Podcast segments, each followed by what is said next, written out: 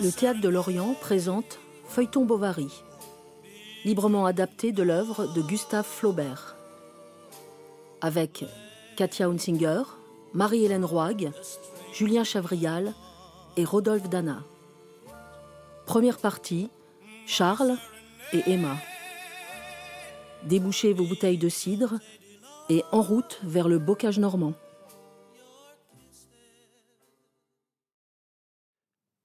Charles était heureux et sans souci de rien au monde.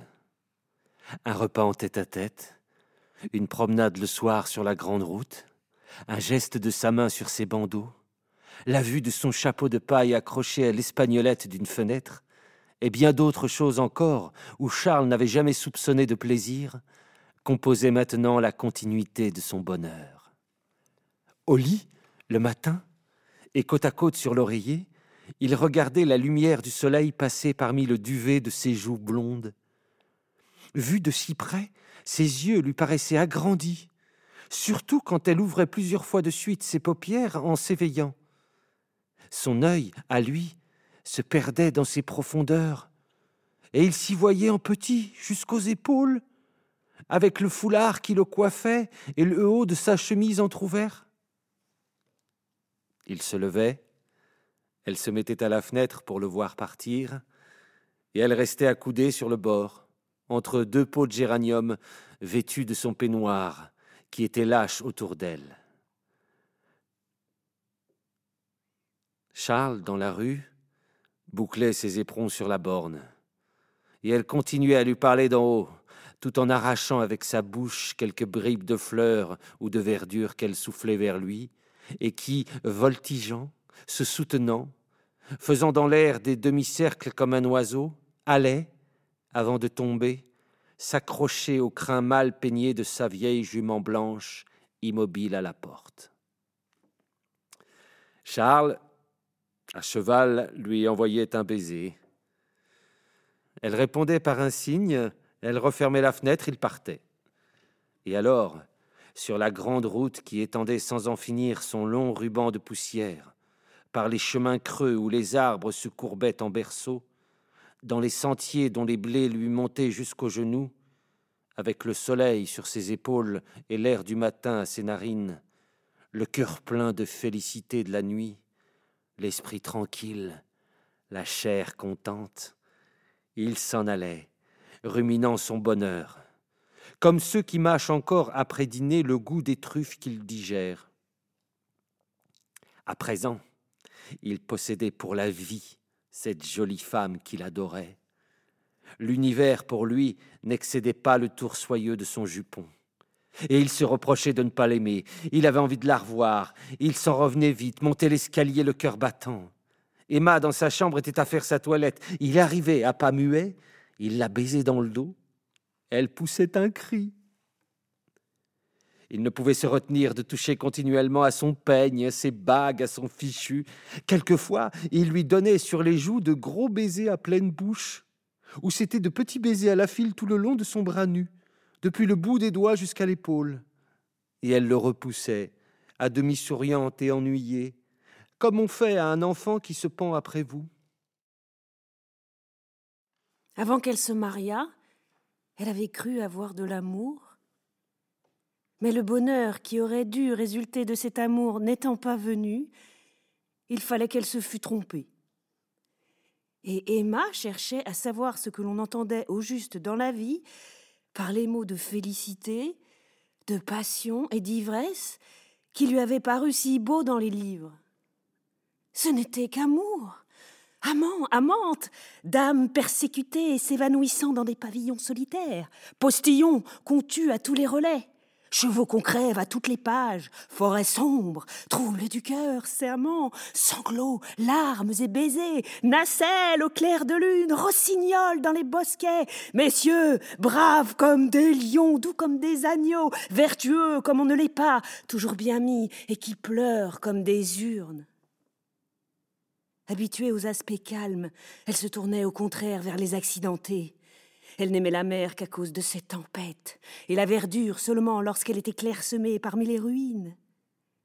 Elle aurait voulu vivre dans quelque vieux manoir, comme ces châtelaines au long corsage qui, sous les trèfles des ogives, passaient leurs jours, le coude sur la pierre et le menton dans la main, à regarder venir du fond de la campagne un cavalier à plumes blanches qui galope sur un cheval noir.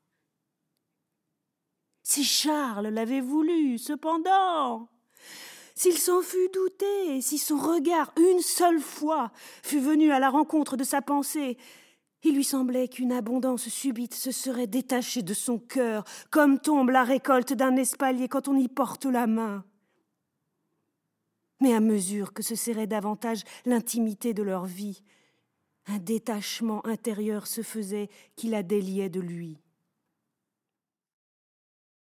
La conversation de Charles était plate comme un trottoir de rue, et les idées de tout le monde y défilaient dans leurs costumes ordinaires, sans exciter d'émotion, de rire ou de rêverie. Il n'avait jamais été curieux, disait-il, pendant qu'il habitait Rouen, d'aller voir au théâtre les acteurs de Paris. Il ne savait ni nager, ni faire des armes, ni tirer les pistolets, et il ne put un jour lui expliquer un terme d'équitation qu'elle avait rencontré dans un roman. Un homme, au contraire, ne devait-il pas tout connaître, exceller en des activités multiples, vous initier aux énergies de la passion, au raffinement de la vie, à tous les mystères? Mais il n'enseignait rien, celui-là, ne savait rien, ne souhaitait rien. Il la croyait heureuse, et elle lui en voulait de ce calme si bien assis, de cette pesanteur sereine, du bonheur même qu'elle lui donnait. Il rentrait tard, à dix heures, minuit quelquefois. Alors il demandait à manger, et comme la bonne était couchée, c'était Emma qui le servait. Il retirait sa redingote pour dîner, plus à son aise. Il disait les uns après les autres tous les gens qu'il avait rencontrés, les villages où il avait été, les ordonnances qu'il avait écrites, et, satisfait de lui-même, il mangeait le reste du miroton, épluchait son fromage, croquait une pomme, vidait sa carafe, puis s'allait mettre au lit, se coucher sur le dos et ronfler. Cependant, d'après des théories qu'Emma croyait bonnes, elle voulut se donner de l'amour. Au clair de lune, dans le jardin, elle récitait tout ce qu'elle savait par cœur de rimes passionnées elle lui chantait en soupirant des adagios mélancoliques.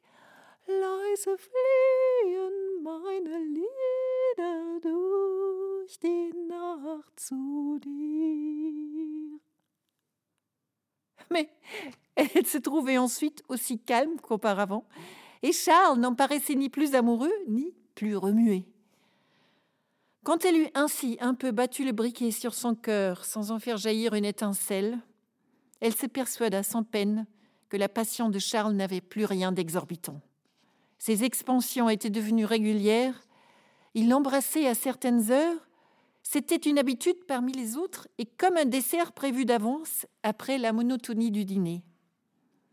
Pourquoi, mon Dieu, me suis-je mariée? Elle se demandait s'il n'y aurait pas eu moyen, par d'autres combinaisons du hasard, de rencontrer un autre homme et elle cherchait à imaginer quels eussent été ces événements non survenus, cette vie différente, ce mari qu'elle ne connaissait pas. Tous, en effet, ne ressemblaient pas à celui-là. Il aurait pu être beau, spirituel, distingué, attirant, tels qu'ils étaient sans doute ceux qu'avaient épousés ses anciennes camarades du couvent. Que faisait-elle maintenant? À la ville, avec le bruit des rues, le bourdonnement des théâtres, et les clartés du bal. Elles avaient des existences où le cœur se dilate, où les sens s'épanouissent. Mais elle, sa vie était froide comme un grenier dont la lucarne est au nord, et l'ennui, araignée silencieuse, filait sa toile dans l'ombre à tous les coins de son cœur. Vers la fin de septembre, quelque chose d'extraordinaire tomba dans sa vie. Elle fut invitée à la Vaubyessard chez le marquis d'Andervilliers. Emma fit sa toilette avec la conscience méticuleuse d'une actrice à son début. Elle disposa ses cheveux d'après les recommandations du coiffeur, et elle entra dans sa robe de barège étalée sur le lit. Le pantalon de Charles le serrait au ventre. Ah, les sous-pieds vont me gêner pour danser. Danser? Oui.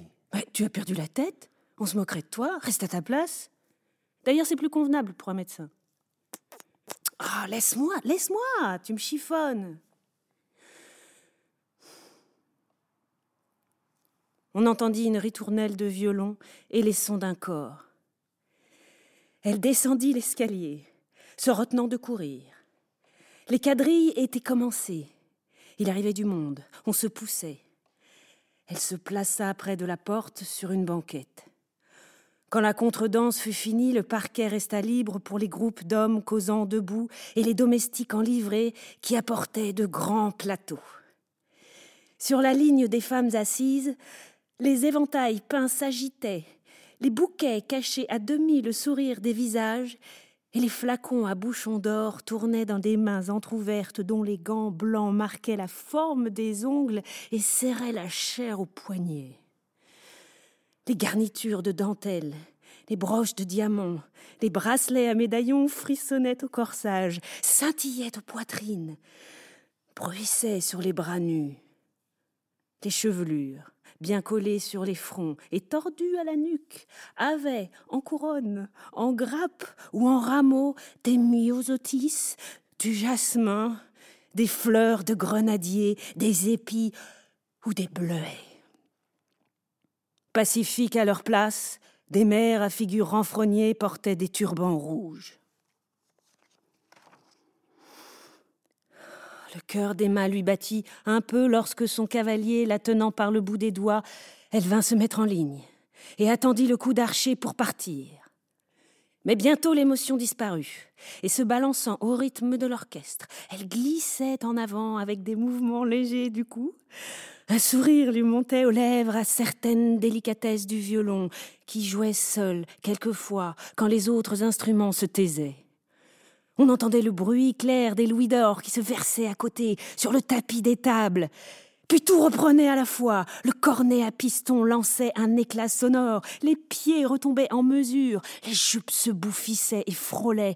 Les mains se donnaient, se quittaient les mêmes yeux, s'abaissant devant vous, revenaient, se fixaient sur les vôtres. Quelques hommes, une quinzaine, de vingt-cinq à quarante ans, disséminés parmi les danseurs ou causant à l'entrée des portes, se distinguaient de la foule par un air de famille, quelles que fussent leurs différences d'âge, de toilette ou de figure. Leurs habits, mieux faits, semblaient d'un drap plus souple, et leurs cheveux, ramenés en boucle vers les tempes, lustrés par des pommades plus fines. Ils avaient le teint de la richesse, ce teint blanc que rehausse la pâleur des porcelaines, les moires du satin, le vernis des beaux meubles, et qu'entretient dans la santé un régime discret de nourritures exquises. Leurs cous tournaient à l'aise sur des cravates basses, leurs favoris longs tombaient sur des cols rabattus, ils essuyaient les lèvres à des mouchoirs brodés d'un large chiffre, d'où sortait une odeur suave. L'air du bal était lourd, les lampes pâlissaient, on refluait dans la salle de billard. Un domestique monta sur une chaise et cassa deux vitres. Au bruit des éclats de verre, Madame Bovary tourna la tête et aperçut dans le jardin, contre les carreaux, des faces de paysans qui regardaient. Alors le souvenir des Berthaud lui arriva. Elle revit la ferme, la mare bourbeuse, son père en blouse sous les pommiers, et elle se revit elle-même, comme autrefois, écrémant avec son doigt les terrines de lait dans la laiterie. Mais, aux fulgurations de l'heure présente, sa vie passée, si nette jusqu'alors, s'évanouissait tout entière, et elle doutait presque de l'avoir vécue. Elle était là. Puis autour du bal, il n'y avait plus que de l'ombre, étalée sur tout le reste. Elle mangeait alors une glace au marasquin, qu'elle tenait de la main gauche dans une coquille de vermeil et fermait à demi les yeux, la cuillère entre les dents. On versa du vin de champagne à la glace. Emma frissonna de toute sa peau en sentant ce froid dans sa bouche. Elle n'avait jamais vu de grenade ni mangé d'ananas. Le sucre en poudre même lui parut plus blanc et plus fin qu'ailleurs. Après le souper, où il eut beaucoup de vin d'Espagne et de vin du Rhin, des potages à la bisque et au lait d'amande, des puddings à la Trafalgar et toutes sortes de viandes froides avec des gelées aux alentours qui tremblaient dans les plats. Les voitures, les unes après les autres, commencèrent à s'en aller. En écartant du coin le rideau de mousseline, on voyait glisser dans l'ombre la lumière de leurs lanternes. Les banquettes s'éclaircirent. Quelques joueurs restaient encore. Les musiciens rafraîchissaient sur leur langue le bout de leurs doigts. Charles dormait à demi, le dos appuyé contre une porte. À trois heures du matin, le cotillon commença. Emma ne savait pas valser. Tout le monde valsait, mademoiselle d'Andervilliers elle-même et la marquise. Il n'y avait plus que les hôtes du château, une douzaine de personnes à peu près. Cependant, un des valseurs, qu'on appelait familièrement vicomte, et dont le gilet très ouvert semblait mouler sur la poitrine, vint inviter madame Bovary, l'assurant qu'il la guiderait et qu'elle s'en tirerait très bien. Ils commencèrent lentement, puis allèrent plus vite. Ils tournaient. Tout tournait autour d'eux, les lampes, les meubles, les lambris et le parquet, comme un disque sur un pivot. En passant auprès des portes, la robe d'Emma, par le bas, s'ériflait au pantalon. Leurs jambes entraient l'une dans l'autre. Il baissait ses regards vers elle, elle levait les siens vers lui, une torpeur la prenait, elle s'arrêta. Ils repartirent, et d'un mouvement plus rapide, le vicomte, l'entraînant, disparut avec elle jusqu'au bout de la galerie, où, haletante, elle faillit tomber, et un instant s'appuya la tête sur sa poitrine. Et puis, Tournant toujours, mais plus doucement, il la reconduisit à sa place. Elle se renversa contre la muraille et mit la main devant ses yeux. Quand elle les rouvrit, au milieu du salon, une dame assise sur un tabouret avait devant elle trois valseurs agenouillés. Elle choisit le vicomte, et le violon recommença.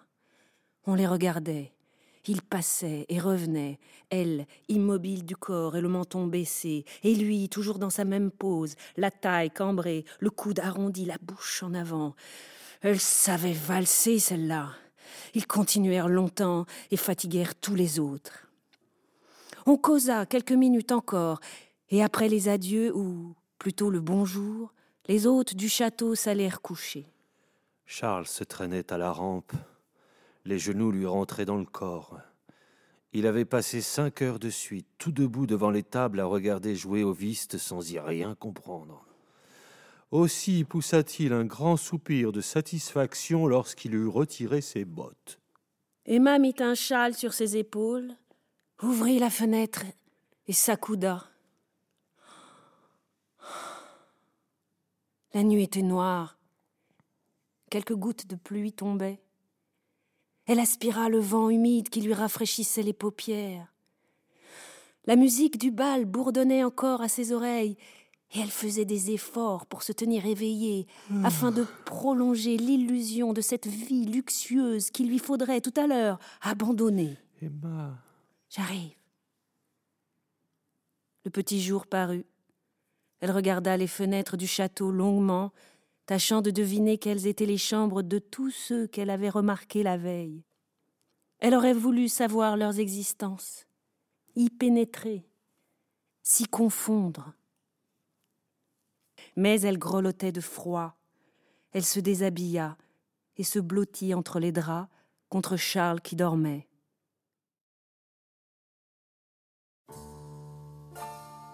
C'était Feuilleton Bovary librement adapté de l'œuvre de Gustave Flaubert par le collectif artistique du Théâtre de Lorient.